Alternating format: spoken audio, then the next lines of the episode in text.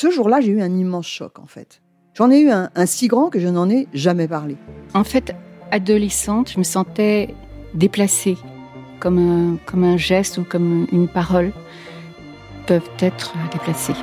En famille, en amour, au travail, en société, trouve-t-on jamais tout à fait sa place? Ce sentiment d'être en adéquation avec soi-même, de se rapprocher de la personne que l'on a l'ambition d'être.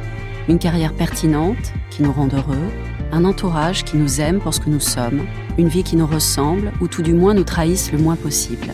Parfois, ce sentiment de cohérence arrive vite, parfois plus tard, quelquefois jamais. Le plus souvent, il se déplace par vagues. Je suis Marion Ruggieri et dans le podcast Les Vagues, un tout nouveau podcast de Elle, j'interrogerai des personnalités sur le moment où elles se sont senties à leur place pour la première fois, mais aussi le moment où elles se sont senties déplacées. Je me rendrai chez elles ou dans un lieu cher à leurs yeux pour qu'elles me racontent ce jour fondateur où elles se sont dit ⁇ Là, je suis bien, je suis là où j'ai toujours voulu être, et c'est moi ⁇ Découvrez et écoutez les vagues à partir du 24 octobre sur toutes les plateformes de podcast. Bonne écoute. Quality sleep is essential. That's why the Sleep Number Smart Bed is designed for your ever evolving sleep needs. Need a bed that's firmer or softer on either side? Helps you sleep at a comfortable temperature? Sleep Number Smart Beds let you individualize your comfort so you sleep better together. JD Power ranks Sleep Number number 1 in customer satisfaction with mattresses purchased in-store. And now save 40% on the Sleep Number limited edition smart bed for a limited time. For JD Power 2023 award information, visit jdpower.com/awards. Only at Sleep Number stores or sleepnumber.com. Elle active. Le magazine Elle s'engage auprès de vous dans votre vie professionnelle. Merci beaucoup d'être avec nous. Alors, Élise Lucet, je rappelle, euh, même si tout le monde ici vous, vous connaît et vous admire beaucoup, euh, que vous êtes journaliste à France Télévisions. Ah, pardon. Présentatrice des magazines. Bah voilà, heureusement que vous êtes de la télévision, comme ça vous. euh, des magazines d'investigation Envoyé spécial et Cache Investigation. Aurélie Jean, vous êtes docteur en sciences et entrepreneur et fondatrice de In Silico Veritas et auteur aussi de, de, de l'autre côté de la machine et un autre livre qui vient de sortir qui est redites-moi, pardon. Euh, je vous en prie, les algorithmes font-ils la loi? Voilà, les algorithmes font-ils la loi? Et Sophie Pochic, merci beaucoup d'être avec nous. Vous êtes directrice de recherche au CNRS, sociologue et spécialiste du genre.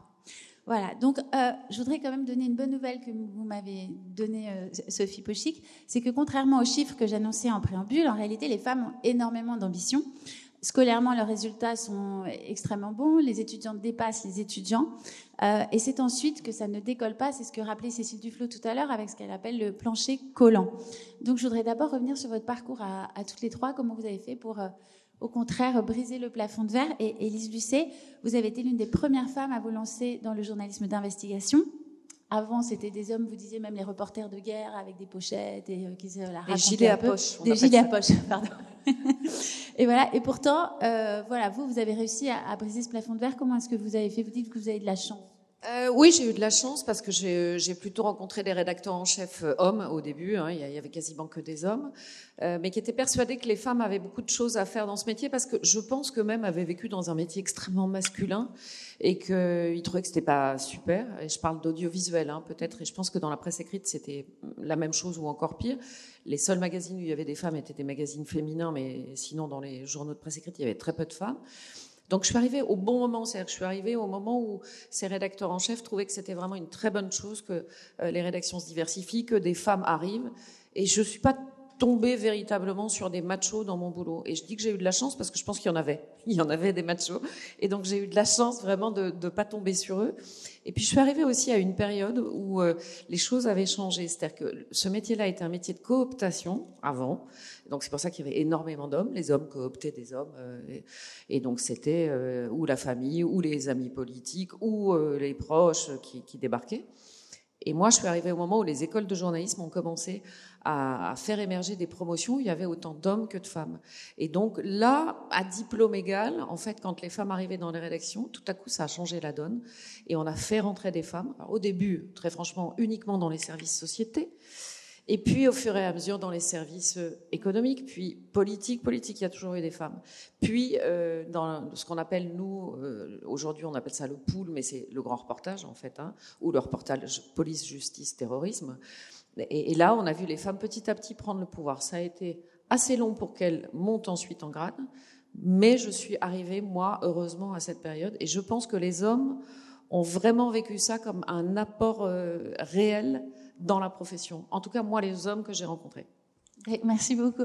Et vous, Aurélie Jean, on, l'a répété tout à l'heure avec Jessica Apothécaire, le monde de la tech, du numérique est très très masculin, même un peu machiste. Elle disait que les algorithmes, par exemple, pour recruter quelqu'un, euh, ont des biais euh, sexistes. Et, pour, et, aussi dans les écoles d'ingénieurs, on dit qu'il y a pas mal de violences sexistes. Et vous, ça vous a, est-ce que vous avez rencontré ça? euh, Alors moi, ça n'a pas aussi bien évolué que pour vous. on est toujours peu Pas encore. oui, ça peut Alors moi, je pense aussi, j'ai eu de la chance. Alors on vous avez tous entendu l'histoire de Supélec, j'ai lu ça hier dans le monde, voilà, c'est assez catastrophique et j'espère qu'on va, on va, on va apprendre vous la rappeler pour. Euh, oui, en fait, il y a eu un cas, enfin, hier, il y a eu une, euh, un, j'ai lu un article, en fait, euh, qui, qui, stipulait qu'il y a eu près de 28, je crois, plaintes de, de, de, Une centaine, en fait. Ah, une centaine. En fait, c'est un, un, formulaire, un questionnaire qui a été monté par une association à l'intérieur de Supélec. Et donc, il y a une centaine de cas d'agression ou de viol à l'intérieur de Supélec ce qui est inadmissible. Et j'espère qu'on va révéler la vérité et qu'on va être dur, parce qu'il faut être dur. Enfin, il faut tolérance zéro. Il n'y a même pas à réfléchir. Maintenant, moi, si je prends mon expérience à moi, j'ai eu beaucoup de chance parce que moi, j'étais souvent l'une des quelques filles. Hein, je ne vais pas vous mentir, hein, que ce soit dans mon cursus euh, scolaire, que ce soit euh, dans mon, dans mon travail, dans les entreprises par lesquelles je suis passée, les institutions universitaires, etc. Cela étant dit, moi, j'ai eu de la chance parce que j'ai été entourée des meilleurs avocats. Euh, les hommes avec qui j'ai travaillé ont été mes meilleurs avocats, m'ont soutenu. Et moi, j'hésitais pas à. Oui, avocat au sens. Euh, enfin, pas, je suis américaine. Vous avez des entretiens avec des avocats. J'ai 15 avocats qui travaillent pour moi à plein temps. Autant dire que j'ai. ça me coûte extrêmement cher. Là, mais... Je vous assure, c'est incroyable. non, mais plus sérieusement, donc voilà, ce sont des avocats, des alliés. Et, et je peux vous le dire, hein, les, les, les, hommes dans mon, dans mon, milieu, ils en ont marre d'être entre mecs, quoi. Ils me disent, on en a marre, Aurélie, quoi. Et, euh, et, voilà. Et donc moi, j'ai toujours eu beaucoup de chance. Cela a été dit, j'ai eu deux, trois expériences malheureuses. Et, euh, et ce sont des hommes qui m'ont qui défendu. Et voilà, et je leur remercierai tout le temps. Et, euh, et c'est pour ça que moi, je, parle aux femmes et je parle aux, hommes, parce que je leur dis, si vous ne faites rien, ça ne va pas avancer. Il y a un problème d'échelle. Moi, dans une, j'étais le, ratio que j'ai eu, j'étais dans une équipe de 50 personnes. À un moment dans ma carrière, j'étais la seule fille. Si les hommes se mettent pas à changer les choses, on va pas y arriver, quoi. Voilà. Bien sûr, on va y revenir. Euh, et Sophie Pochic, vous, dans le milieu universitaire, c'est, enfin, est-ce que vous avez rencontré aussi pas mal de sexisme? Il y en a à la faculté, dans les... Oui, alors ben, moi, je n'ai pas eu de la chance, j'ai fait partie d'une génération euh, où euh, les succès scolaires euh, des jeunes filles, parce que les jeunes filles ont des ambitions scolaires, elles, réussissent mieux, c'est vrai, elles réussissent mieux au bac, elles sont plus, désormais plus importantes à l'université, donc leur taux de succès scolaire est important, et ça c'est un soutien très fort Notamment, moi, par exemple, ça permet euh, la réussite au concours de l'école normale supérieure et ensuite aussi euh, bah, le doctorat et la réussite au concours euh, du CNRS. Donc ça, le diplôme, c'est un soutien extrêmement fort aux carrières des femmes. Donc on voit maintenant des, des promotions quasiment à parité, ça a été dit, hein, dans le journalisme, la médecine, les avocats, et c'est ensuite dans la progression de carrière, dans l'accès au poste à responsabilité, qu'elle progresse moins vite, euh, plus lentement. Euh, donc, euh, moi, j'ai eu la chance aussi d'être au CNRS, qui, comme d'autres organisations publiques, ont commencé à se pencher sur cette question des inégalités femmes-hommes, et notamment mis en place des plans d'action avec euh, des formations des jurys des concours euh, pour lutter contre le stéréotype, euh, suivre et mesurer les taux de candidates, les taux de réussite. Et donc, moi, quand j'ai réussi le concours de directeur de, recherche au CNRS, c'est extrêmement difficile parce que, par exemple, pour ma discipline, il n'y avait que trois postes par an. Et je fais partie de la seule promotion où nous avons été trois femmes. C'était aussi pour rattraper des années euh, où euh, les hommes avaient été euh, privilégiés, mais ça a fait grincer des dents parce que certains estimaient que nous leur étions passés devant. Et voilà, les carrières scientifiques Euh, bon, on y reviendra. Hein. C'est, euh, on, dit qu'il faut attirer euh, les femmes vers les sciences. Il y a tout un enjeu, hein, mais c'est vrai que malheureusement, la recherche publique est, sous-dotée. Les carrières, elles sont extrêmement précaires et très difficiles. Mais justement, alors vous, vous parlez des diplômes, mais le problème, c'est que on a tendance à penser ah ben j'ai des bonnes notes. Enfin, pardon hein, de, donner une image un peu infantile, mais et du coup ça va marcher. Mais en fait, il faut Ensuite, il y a aussi une question pour revenir à ce qu'est l'ambition, c'est des choix qu'on fait derrière. Parce que vous parlez notamment, euh, euh, ben, vous qui avez fait Normal Sup ou, ceux qui passent les concours de l'ENA et qui ensuite ne choisissent pas les mêmes corps d'État que les hommes, n'ont pas les mêmes ambitions. Donc, est-ce que, est-ce que Sophie Pochi, vous pensez qu'il y a une forme d'ambition différente en réalité chez les femmes Je ne parle pas d'essentialisme, hein, je dis par éducation. Je ne dis pas on est plus gentil, on va s'occuper plus des autres. Par éducation, est-ce qu'on ne fait pas des choix qui finalement rapporte moins, en tout cas par exemple financièrement? Ben, en tout cas, c'est sûr que l'ambition, ça, a plusieurs facettes. Ça peut être euh, le désir de réussite sociale, de gloire, de popularité, euh, de, richesse, mais c'est aussi euh, le désir d'atteindre ses propres objectifs, d'avoir un métier qui fait du sens, qui est en accord avec ses valeurs. Et la socialisation de genre façonne l'ambition c'est vrai. Et euh, les jeunes femmes, en fait, à résultats scolaires euh, similaires, vont plus s'orienter vers des spécialités de formation euh, qui les amènent à des métiers en lien avec la justice, la santé, le social, l'éducation. Elles, elles, ont aussi une envie d'impact positif sur la société. Elles sont aussi plus soucieuses des enjeux de climat, d'environnement, ce qui peut les amener à s'écarter de certaines euh, spécialités techniques qui vont les amener vers des industries euh, polluantes. Et c'est vrai que dans notre ouvrage euh, qu'on a réalisé, qu'on a publié, Le plafond de verre et l'État, on a été étonné parce que même au plus haut, c'est-à-dire lors, lors du concours de l'ENA, celles qui arrivent tout en haut ne font pas les choix les plus, en tout cas, qui vont être les plus rémunérateurs en termes de carrière. C'est-à-dire qu'elles vont plutôt choisir euh, la culture, euh, le ministère de la Justice, euh, les affaires sociales, alors que même les autres des ministères masculins, comme Bercy, comme la préfectorale, vont les amener à avoir des carrières les amènerait à avoir des carrières plus prestigieuses, plus rémunératrices, et notamment les ouvrir vers des carrières du privé et l'accès aux postes de direction des entreprises, par exemple l'IGF. Et donc il y a un effet de genre, euh, c'est sûr, mais euh, euh, qui peut, qui n'est pas obligatoirement naturalisé. C'est toute une question d'éducation, mais aussi d'ambition, d'effet de son métier sur le monde en général. Et Elise Lucet, justement, l'effet de votre métier, alors pardon, parce que du coup, je, moi aussi, ça me flatte, parce que c'est un métier qui a un bon effet sur le monde d'être journaliste. Est-ce que vous diriez que votre ambition, elle était justement dans le CARE? Euh, en tout cas, elle était, euh, et, elle l'est toujours d'ailleurs, euh, dans, la volonté d'être utile. Je pense qu'un journaliste, il est bien à sa place quand il est utile. Et être utile pour un journaliste, ça veut dire, dans l'investigation notamment, mais pour des reporters de guerre ou pour des reporters au coin de la rue, hein, c'est exactement la même chose. Révéler au grand public des choses qu'il ne sait pas, être par rapport à ça, et moi j'aime beaucoup ce que vous dites sur être en accord avec ses valeurs, parce que ça, je pense que c'est très important pour moi. C'est un des signes premiers de l'ambition. Quand on est en accord avec ses valeurs, pour moi, c'est mon ambition à moi.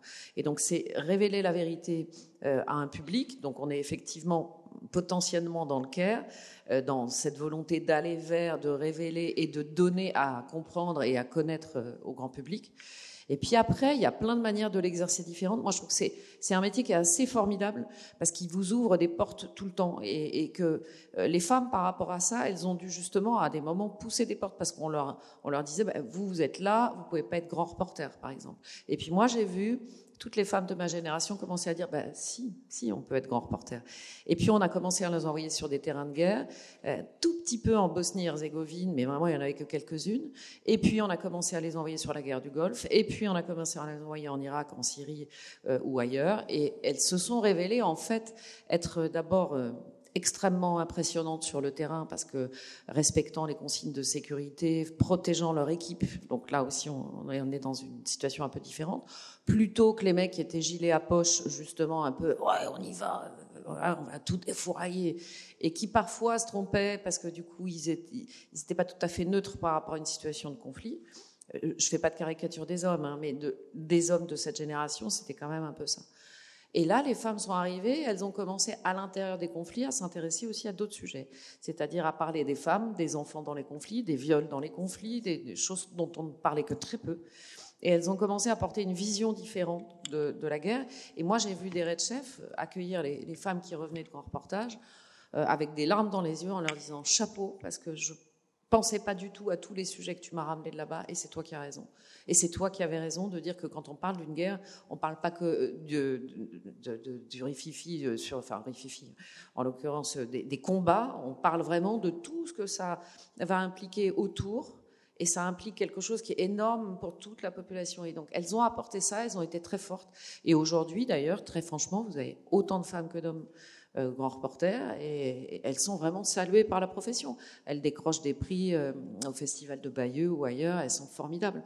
Femmes photographes, femmes euh, journalistes reporters d'images, elles ont investi tous les métiers avec beaucoup de talent et sans aucun conflit avec les hommes. Parce que moi, je trouve, je trouve que c'est important de dire que dans ces professions, il faut surtout qu'il y ait la parité, je ne sais pas, mais mixité en tout cas. C'est bien qu'il y ait des hommes et des femmes. Moi, je ne suis pas du tout en colère contre les hommes. Et, juste pour, euh, rebondir sur ce que vous disiez, d'ailleurs, quand les femmes sont présentes dans les résolutions de conflits, en général, il y a des études de l'ONU qui ont montré que la paix durait plus longtemps. Parce que c'est pas juste. Euh, voilà. Aurélie Jean, est-ce que vous diriez que, justement, vous, vous avez une ambition différente en, vous lançant dans le numérique? Euh, alors en fait, je ne sais pas si j'ai une ambition différente. Par contre, je m'abstrais de la perception de l'ambition qu'on a chez les femmes. Ce qui est très différent. Ouais. Bah, C'est-à-dire que, bah, je sais pas si vous, enfin, je parle à la spécialiste et Elise si vous, si vous ressentez la même chose, mais moi j'ai l'impression que on n'a pas perçu l'ambition chez moi comme on l'a perçu chez mes camarades masculins ou chez mes collègues. Et moi, le nombre de fois, je ne citerai pas de nom, de personnes qui m'ont dit euh, ou qui ont dit de moi, elle est quand même très ambitieuse, Aurélie. Et je me dis, c'est marrant, si elle savait été, elle, elle, elle, est quand même très ambitieuse, Nicolas, ça aurait pas sonné pareil. non mais c'est vrai. Et en fait, et en fait, c'est pas bien parce que vous n'imaginez pas à quel point vous culpabilisez. Et moi, j'ai fait abstraction de ça. Donc je pense que la différence, c'est que j'ai fait abstraction. Vous disiez qu'il y avait la suspicion, notamment autour de, de comment, comment vous faites pour écrire des livres en même temps Ah oui, alors ça, je vais le dire. Alors, moi, je vais le dire. C'est moi qui écris mes livres.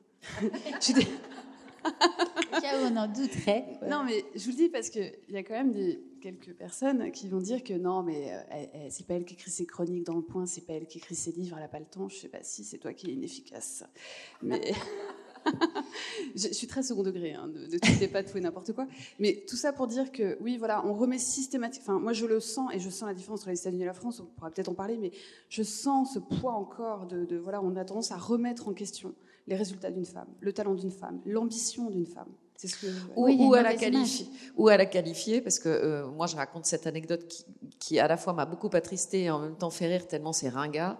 Euh, c'est quand j'ai commencé à faire cache investigation et, et, à aller interviewer des hommes politiques, des grands patrons et aller, pouvoir les mettre en difficulté, ce qui n'est pas mon but premier. Mon but premier, c'est toujours d'arriver à la vérité pour les téléspectateurs.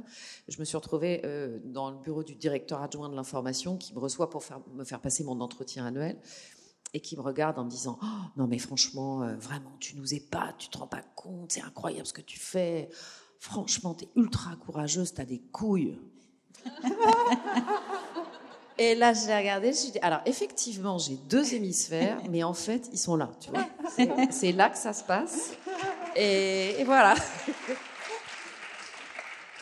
Mais c'est dingue d'entendre ça, mais très souvent. Enfin, un homme a du courage, une femme. Euh, donc, quand une femme est courageuse, elle a des couilles. Et, et pardon, mais vous avez été aussi attaqué justement parce que vous avez le courage d'aller euh, interviewer les gens avec pugnacité, on, vous dites que parfois vous entendez des, mots sur vous qui sont un peu négatifs. Oui, parce que parce que euh, c'est un peu ce que dit Aurélie, je pense. Euh, bah, par exemple, on vous soupçonne de pas travailler vous-même vos dossiers, on vous soupçonne de pas savoir, on vous soupçonne de et donc euh, il y a des noms d'oiseaux qui fusent. Moi, c'était la salope. Moi, j'ai entendu ça hein, dans, dans, des, des, choses de ce style, parce que quand on on a bossé son dossier et que justement euh, on va poser les questions qui fâchent et je le fais pas, euh, je le fais au nom de toute mon équipe. On a bossé comme des malades avant, on a travaillé en collectif. Moi, je travaille beaucoup en collectif, hommes et femmes confondus. Et donc, moi, je porte le collectif à un moment et donc j'ai vraiment intérêt à assurer. Donc, je connais, je connais vraiment, enfin, j'essaie vraiment de connaître tous mes dossiers, comme tous mes journalistes d'ailleurs, femmes ou hommes. Mais là, vous entendez des, mais enfin, pour qui il se prend et, et vous verrez très bien que cette phrase-là, pour qui elle se prend, Et pour qui il se prend, c'est pas du tout la même signification. Du tout, du tout. Il y a une mauvaise image de la femme puissante, en réalité, même dans les livres sur les sorcières de Mona Chollet, on le voit bien. Il y a le besoin de démolir un peu ces femmes. Oui, oui, mais c'est ce qui a été exprimé là à plusieurs reprises, c'est le fait que les normes sociales sur la féminité respectable, ben, ça, peine à, ça peine à évoluer. Une femme, ça doit rester à sa place, entendu, euh, secondaire. Ça doit être compétente, euh, mais euh, ne pas vouloir prendre le pouvoir. Le pouvoir, il faut le laisser aux hommes. on, doit être investi dans sa carrière, mais tout en étant une femme normale, ça, on l'a beaucoup entendu dans notre enquête sur le plafond de verre, sous-entendu avec un mari et des enfants dont elle s'occupe. Euh, et, c'est vrai que le sexisme au travail euh, continue à être très présent et se révèle notamment quand les femmes sont promues. À ce moment-là, c'est là, qu'on va voir des remarques sur c'est une femme quota, une femme alibi, ou alors elle, a réussi pour des mauvaises raisons, c'est peut-être la maîtresse du directeur, euh, ou alors elle est trop dure, elle, elle, a perdu en chemin sa féminité. Et donc ça, on le voit les normes sociales peinent à, évoluer dans le monde, dans l'entreprise, mais aussi même au sein des couples. Ça, ça n'a pas été évoqué. Et malgré euh, les discours sur les jeunes générations qui sont plus égalitaires, notamment les pères qui veulent être plus présents, même s'ils y passent quand même beaucoup moins de temps euh, que, que leurs femmes, si une femme commence à gagner un salaire plus élevé que son conjoint, voire fait une, belle carrière, euh, ça crée souvent des tensions conjugales parce qu'on n'est pas dans la norme, et notamment lui n'est plus dans la norme. Ça change les rapports de pouvoir au sein du couple, parce que sur la division du travail domestique euh, et parental, sur le choix du lieu d'habitation en cas de mutation, euh, sur ben, les dépenses prioritaires, etc. Et, et il faut rajouter aussi que ces normes sociales, donc on les voit fortes concernant l'ambition professionnelle, mais elles, sont aussi très très fortes et très efficaces en faveur des hommes en matière de la transmission du capital, du patrimoine. Et que ce soit au sein des familles, dans la reproduction euh, du, capital, ou que ce soit parmi les professionnels, les avocats, les notaires. Il y a un ouvrage qui a été écrit qui est formidable sur euh, cela. C'est des collègues, Sybille Golac et Céline Bessière. Ça s'appelle Le genre du, capital, et je vous le recommande. Et oui, c'est un très bon, un très bon livre que Erin de citait tout à l'heure avec. Euh, euh, juste euh, une petite anecdote à ce propos, c'est que quand on fait une grosse enquête dans Cache Investigation ou dans Envoyé spécial, et qu'on va demander à un moment, ce qu'il y a quand même beaucoup plus de PDG que de femmes PDG, ou je sais pas si on dit PDG, moi j'aime pas trop ce mot-là, enfin bon, il y a beaucoup plus d'hommes à la tête des entreprises et quand il y a nombre d'entreprises du capital qui, au lieu de nous envoyer l'homme PDG, nous envoient la femme numéro 2 ou numéro 3 et on l'envoie au carton. Mais clairement. Et, on se dit, non, mais attendez, mais pourquoi vous, nous envoyez Et notamment sur le fait que Zoé de Bussière, une de mes journalistes de cache investigation, a fait dernièrement, dans le milieu de la banque, et le sujet de, du cash, c'était égalité homme-femme sur les salaires. Et le PDG n'est pas venu et il a envoyé pour nous répondre une femme. Bien sûr. Au carton. Aurélie Jean, puisqu'on parlait de l'argent justement et du capital, est-ce que euh, aux États-Unis d'abord c'est différent euh, parce qu'on n'a pas le même rapport à l'argent aussi? Vous qui vivez à moitié à New York, est-ce que vous sentez que... Los Angeles. Los Angeles, ah, encore plus de chance. Est-ce que est-ce que euh, est-ce que vous sentez que la façon dont, dont on traite les femmes qui ont de l'ambition est différente? Alors moi, je parlerai de moi, de ma situation, mon écosystème, mon environnement, parce que je ne peux pas parler pour tout le monde, tous les États-Unis, ce serait euh, pas bien, je pense. Euh, c'est intéressant parce que aux États-Unis, on parle plus d'argent, mais différemment. C'est-à-dire que aux États-Unis, moi, quand je suis arrivée il y a 14 ans, on m'a dit surtout, il y a trois sujets que tu ne dois pas évoquer dans une première, une première conversation, c'est l'argent, la politique et le sexe. Et mais par voilà, en France, on parle très vite de tout ça, très vite. J'ai remarqué que c'est. par contre, à un moment donné, on va parler argent et quand on en parle, on en parle concrètement. Et, c'est vrai qu'en France, par exemple, peut-être qu'on aura l'occasion d'en parler, mais moi j'ai appris des choses aux États-Unis, des, petits conseils que j'utilise encore aujourd'hui sur l'argent, connaître votre valeur, comment demander un salaire, etc., etc. Et du coup, j'applique ces pratiques en France et je vois bien que parfois il y a un petit, voilà. Et encore une fois, on va, on va dire que je suis ambitieuse parce que je demande à être payée à ma juste valeur. Mais du coup, est-ce que vous sentez qu'en tant que femme, vous avez plus de possibilités pour évoluer là-bas Alors évidemment, parce que c'est un domaine milieu. qui est... Ouais. en fait, et même si y a, moi j'ai des amies femmes qui ont vécu des choses difficiles dans mon milieu aux États-Unis, donc je pense que j'ai eu de la chance. Mais en tout cas, pour l'évolution professionnelle, je me sens mieux aux États-Unis qu'en France, même si en France ça évolue. Hein. Pour la simple et bonne raison, c'est que, et c'est une perception personnelle, hein, je, je suis pas, moi je me permets pas de faire des analyses, mais moi j'ai l'impression qu'aux États-Unis on me voit en tant que scientifique avant de me voir en tant que femme. En France, j'ai l'impression qu'on me voit en tant que femme avant de me voir en tant que scientifique, et c'est très dur en fait. Voilà. Et, euh, ça, c'est la, différence que je vois. Euh, une anecdote encore, euh, il y a un certain temps, je devais avoir, je sais pas, 35 ans, ça faisait plus de 5 ans que je présentais le JT, je suis face à un DRH de France Télévisions, qui, doit d'ailleurs m'en vouloir parce que je raconte cette anecdote souvent, mais tant pis pour lui, et qui, me reçoit. J'étais très très mal payée, vraiment tout en bas de l'échelle parce que, me dit-il, je, vais avoir des difficultés à t'augmenter parce que tu comprends, tu es une femme tu es jeune et tu n'as jamais été virée. Et je lui dis, alors femme, ça va être très difficile à changer. Jeune, ça va finir par s'arranger à un moment ou à un autre. Et, pas virée, je comprends pas ce que tu me dis. Et en fait, il me dit, bah oui, nous, enfin, on augmente plutôt les hommes, euh, plus t'es vieux, mieux c'est. Et quand t'es viré, en général, et que tu reviens, bah, on te fait sauter de poste et donc tu prends 7% à chaque fois.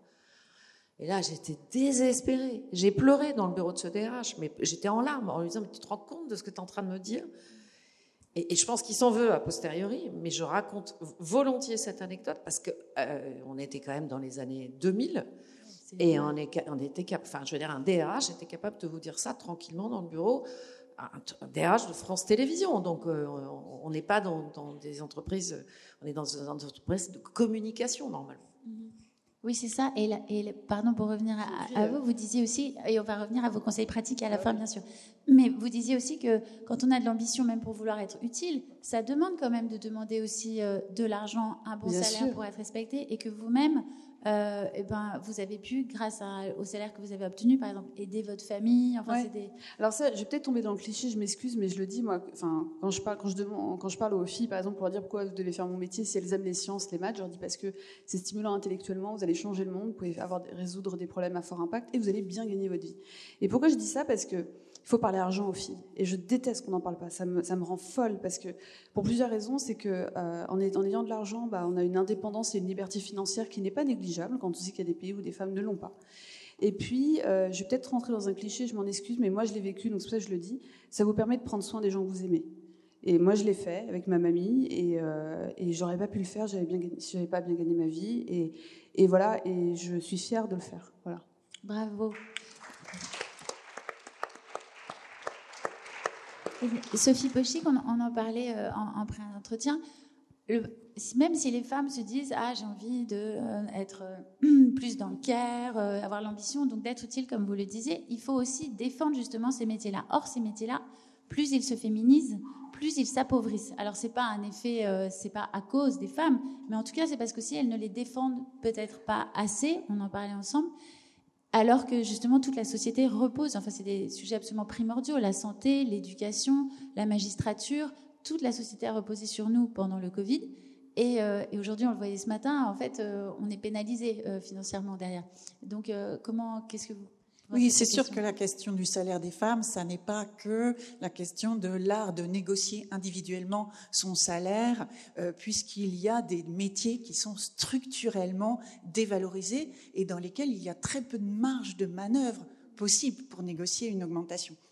Et la crise du Covid a d'ailleurs euh, été un, un révélateur incroyable, c'est-à-dire que les métiers dits essentiels à la survie d'une société en pandémie, on l'a vu, ils étaient très souvent très féminisés et très dévalorisés, très mal rémunérés, complètement invisibles. Alors celles qu'on a appelées les premières lignes, des médecins infirmières aux aides-soignantes aide à domicile, et celles aussi en seconde ligne euh, qui ont dû continuer à travailler pour assurer ces services essentiels, euh, les vendeuses de supermarchés, les femmes de ménage, mais aussi les institutrices. Et donc les métiers, en fait, ils ont une valeur sociale qui correspond pas à leur utilité sociale, ni même à leur qualification ou à leur pénibilité. Et donc les métiers, ils ont cette valeur, elle est très liée au sexe du métier. C'est totalement scandaleux qu'une institutrice gagne 1800 euros net par mois alors qu'un consultant en informatique gagne 4000 euros. Certes, c'est très important, mais il y a une telle différence d'appréciation de la valeur sociale de ces métiers qu'il y a un problème. Et dans euh, notre ouvrage qui vient de paraître, qui s'appelle Le genre euh, au travail, en fait, une économiste féministe, euh, Rachel Silvera, elle plaide pour une revalorisation systématique euh, des métiers dits féminisés. Et il y a des méthodes pour mesurer vraiment les écarts de rémunération avec des métiers qui sont exercés à, prédominance masculine. Et donc, euh, quand on les compare vraiment, on, voit qu'il existe des sources d'inégalité et on comprend les leviers d'action. Euh, ça a été évoqué également dans votre émission. la première, c'est une meilleure reconnaissance des qualifications dans les grilles euh, de rémunération. Ensuite, des primes qui reconnaissent davantage la pénibilité et la technicité de, ces métiers, notamment de services et, de care, et aussi des meilleures euh, progressions de carrière.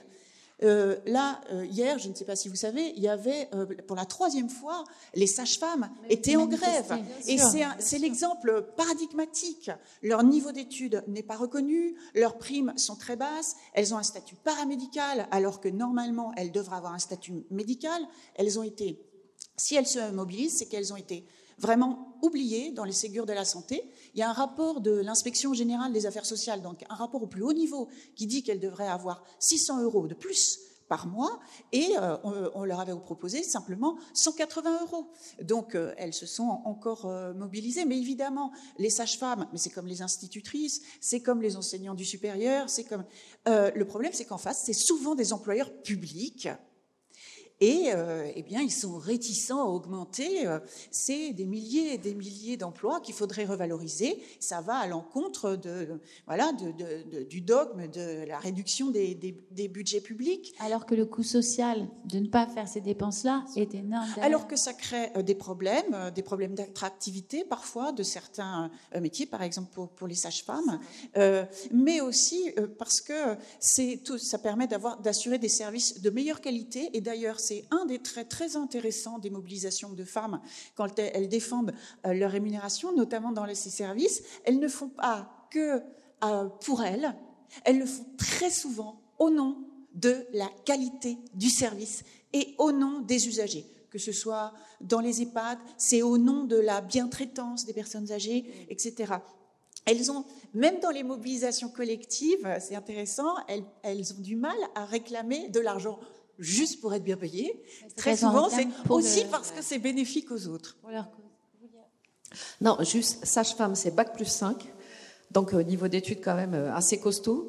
Et j'entendais hier qu'une sage-femme, après 10 ans de carrière, est payée entre 1600 et 1800 euros euh, et qu'elle met au monde entre 6 et 12 enfants par nuit quand elles sont de garde. Donc, voilà, c'est tout on, se dit, et dans le cas d'investigation qu'on avait fait sur l'égalité homme-femme, c'est ça qu'on voyait, c'est tous ces métiers à prédominance féminine en fait sont complètement sous-évalués dans la grille salariale.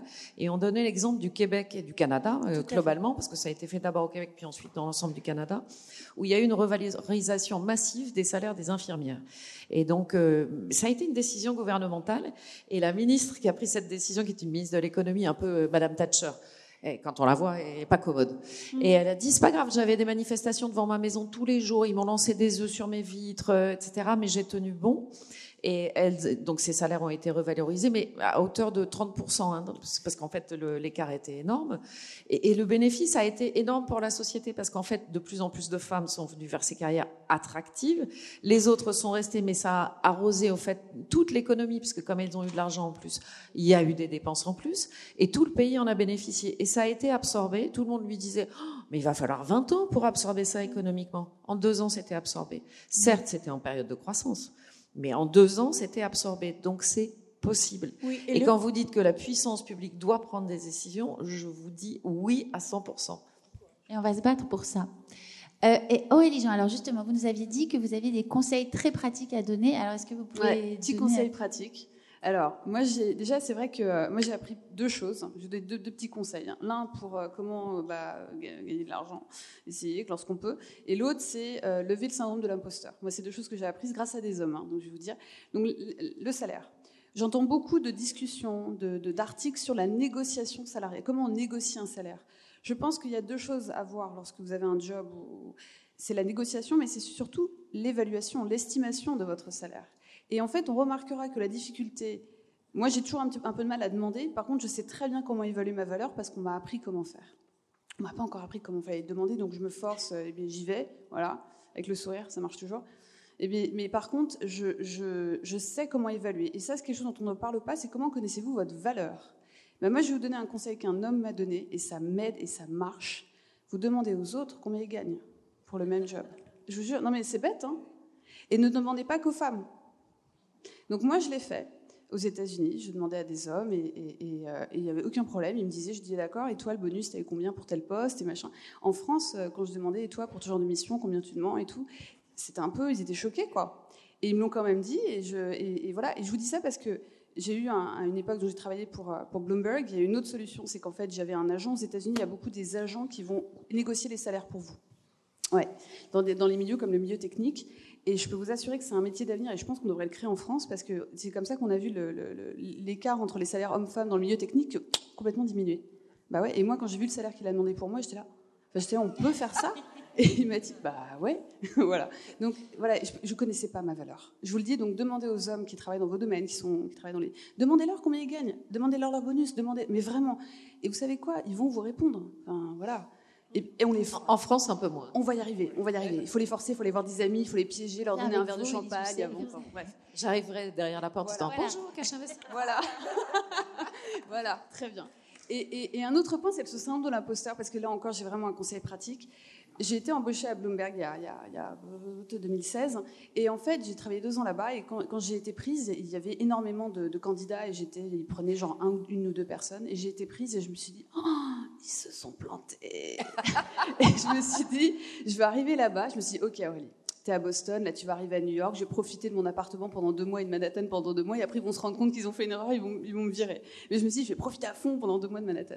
Je suis arrivée à New York, et le premier jour, hein, j'arrive, et il y a mon manager Ryan Flannery, qui a été un, de mes grands mentors que j'admire, un mec extraordinaire et euh, féministe, et en fait il me dit, Aurélie, euh, Vraiment, on est content de t'avoir ici parce que euh, tu vas pouvoir euh, coder euh, l'algorithme que tu vas pouvoir implémenter l'algorithme que tu avais fait en interview. Je dis de quoi tu parles Et là, il m'explique, il me fait voilà, dans les interviews de Bloomberg, vous avez des interviews de code, de mathématiques, les entretiens, les entretiens, pardon, excusez-moi.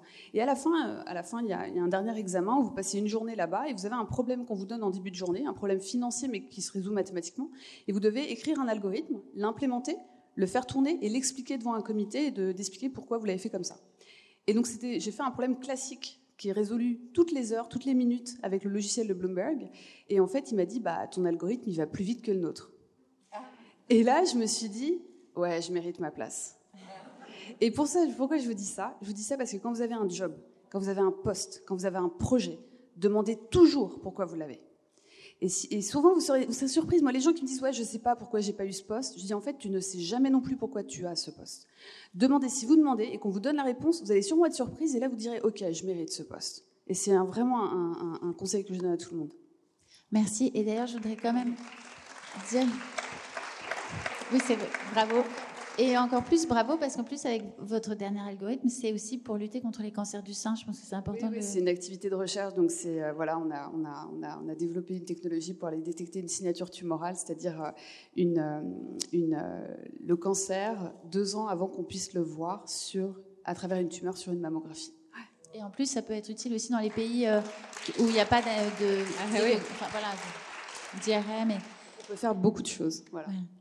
Élise Lucet, vous, vous avez des conseils aussi précis. Vous me dites que vous dites à vos euh, aux jeunes journalistes qui sont chez vous, déjà l'envie, c'est un énorme potentiel. Ah ben c'est capital. Moi, je, pense qu'il faut. Enfin, quand on parle d'ambition, moi, je parle souvent ça de ambition, passion, envie.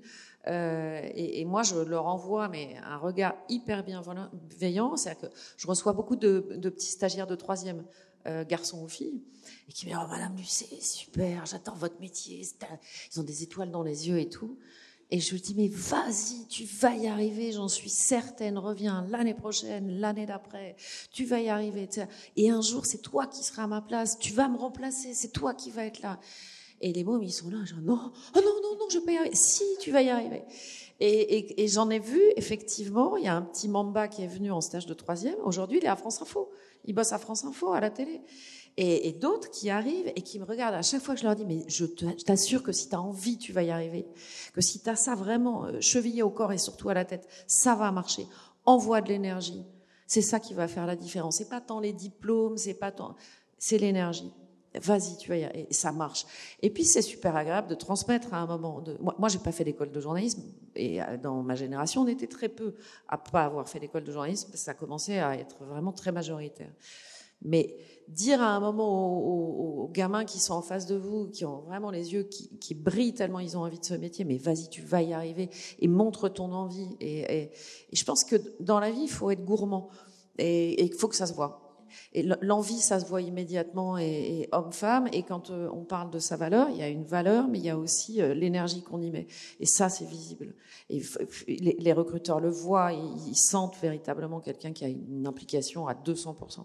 Mais il y a aussi le rôle joué par justement les rôles modèles, enfin les figures auxquelles on peut s'identifier, comme vous l'êtes, c'est ce que vous venez de dire. C'est important d'avoir des femmes qui prennent euh, Alors, ça, c'est vraiment important. Et puis, je pense qu'il faut aussi. Euh, moi, je fais ça avec des, gamins de troisième euh, ou plus tard. Et puis maintenant aussi, quand ils arrivent à France Télévisions, nous, on a monté. en marge, on a une présidente, nous, Delphine Ernotte, donc qui est extrêmement attentive justement à la parité, au salaire des femmes. Enfin, euh, c'est très bien que c'est la première femme présidente de France Télévisions, elle fait son deuxième mandat. Et il y a déjà des choses qui ont bougé au niveau des salaires à France Télévisions, euh, du sexisme aussi à France Télévisions. Il y a des, vous savez, il y a des, structures d'alerte pour quand il y a du harcèlement moral ou, sexuel euh, à l'intérieur de notre entreprise. Mais en plus de ça, nous, on a monté un truc justement parce que quand on a conseillé les jeunes stagiaires de troisième et qu'ils arrivent au final dans la grande maison France Télévisions, ils ont fait leur école de journalisme et tout, c'est leur premier CDD, ils sont tout tremblants. Il peut y avoir des dérives, même dans des boîtes où on fait très attention. Ça, c'est arrivé et ça peut encore arriver. Donc nous, on a monté un truc de parrain-marraine. Et je dis nous, euh, c'est pas tellement moi, c'est vraiment des filles de la rédaction au départ qui se sont bougées. Et puis les hommes sont arrivés en disant, enfin, pourquoi on n'en ferait pas partie non plus? Et dès qu'un nouveau CDD arrive, homme ou femme, dans la maison, premier jour de contrat, on lui dit, bah, écoute, tu as deux parrains ou marraines dans la maison qui sont un plus âgé, un plus jeune, qui sont hors euh, toute structure France Télévisions, c'est des journalistes, des monteurs, des caméramans, des preneurs de son euh, qui sont là, ou des preneuses de son.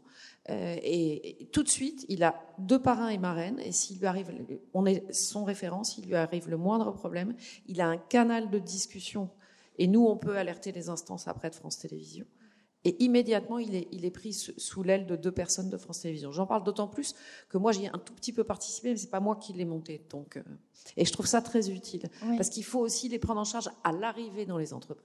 Et vous le disiez, construire un nouveau discours avec les hommes aussi, les impliquer.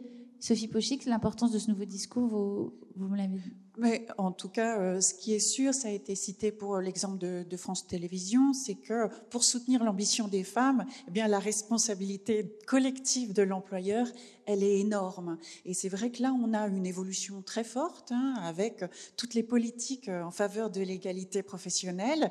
Et quand elles sont vraiment mises en place avec des outils de transparence, par exemple sur l'obligation de publication des postes en externe ou en interne, avec affichage de la rémunération à l'entrée.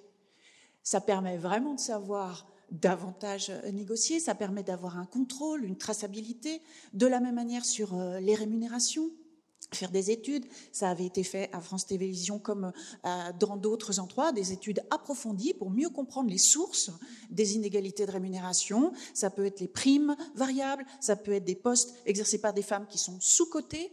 Et ces solutions collectives, ensuite, évidemment, ça donne un environnement plus favorable parce que l'ambition, en fait, c'est comme pour l'ambition des sportifs. Si euh, vous ne savez pas euh, l'épreuve, si vous ne connaissez pas exactement ce que vous pouvez imaginer si on ne vous entraîne pas, si on ne vous soutient pas, ou au contraire, on vous fait des jugements négatifs. Euh, euh, et, donc, euh, l'ambition, c'est aussi un problème collectif. Quand il y a des réseaux de femmes, ça permet de faire des réseaux d'entraîne, mais des réseaux mixtes aussi, parce que, évidemment, notamment, moi j'avais fait une étude pour le ministère du Travail qui s'appelle L'égalité professionnelle est-elle négociable? On a vu que même dans des endroits où il y avait des belles politiques d'égalité sur le papier, qui sont les principaux responsables de la mise en œuvre?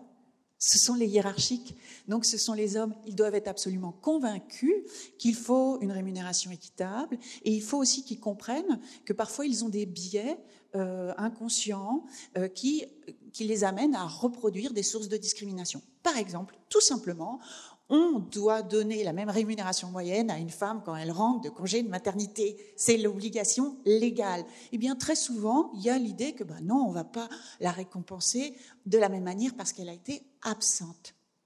Ça, c'est le code du travail. Et là, l'index Pénico, qui est un autre euh, outil de mesure euh, plus collectif, a permis de rappeler que c'était une des sources, euh, une des sources importantes de l'écart de rémunération, c'est cette pénalité à la maternité. Et donc, il faut les, il faut leur très souvent, c'est pas de la malveillance. Hein. c'est parfois de la méconnaissance ou la reproduction de, de, biais et euh, un élément très important, c'est euh, notamment la transparence et lutter contre la cooptation entre soi. Parce que sinon, aussitôt, les boys clubs se reforment.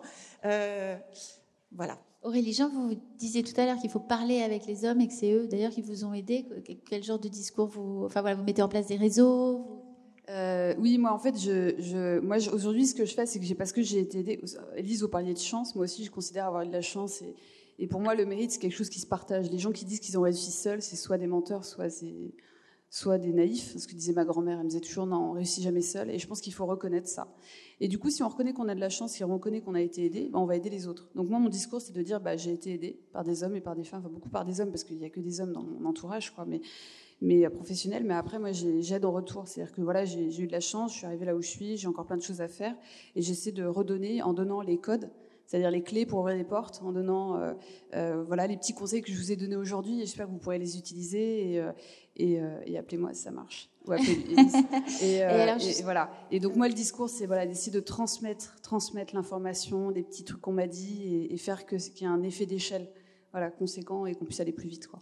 Et alors justement, comme on a un petit peu de temps, on va pouvoir prendre des questions du public. Mais avant, je voudrais juste vous poser une dernière question à toutes. Quelle est votre ambition aujourd'hui? Euh, euh non, moi je voulais faire une pirouette parce que ça m'a fait trop rire en fait. J'écoutais le débat précédent et je regardais, vous avez tous devant vous un petit boîtier. Regardez-le, vous allez voir. Et il y a vote et abstention. Vote c'est masculin, abstention c'est féminin. C'est bizarre, non?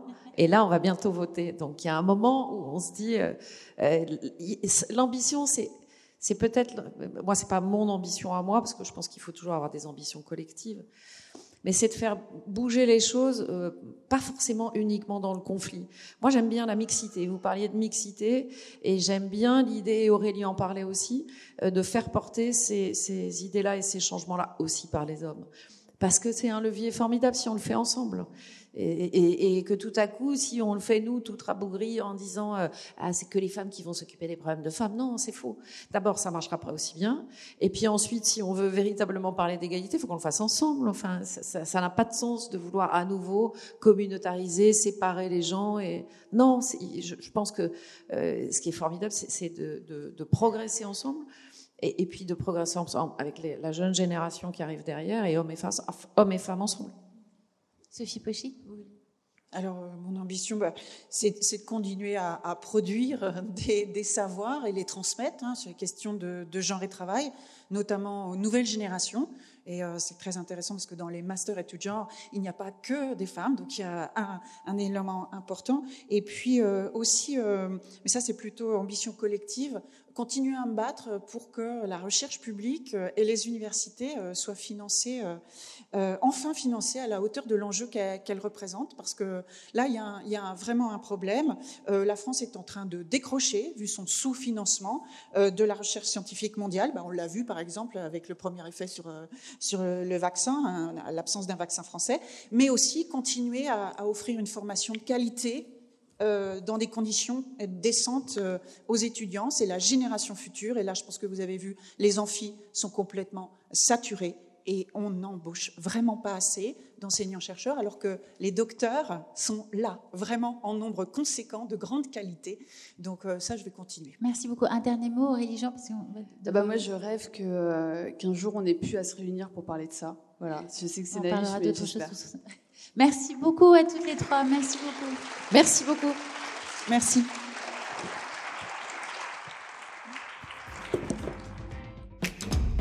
Elle Active. Le magazine Elle s'engage auprès de vous dans votre vie professionnelle. Retrouvez tous nos conseils sur elle.fr. Votez, commentez, abonnez-vous et retrouvez Elle Active sur toutes les plateformes de podcast.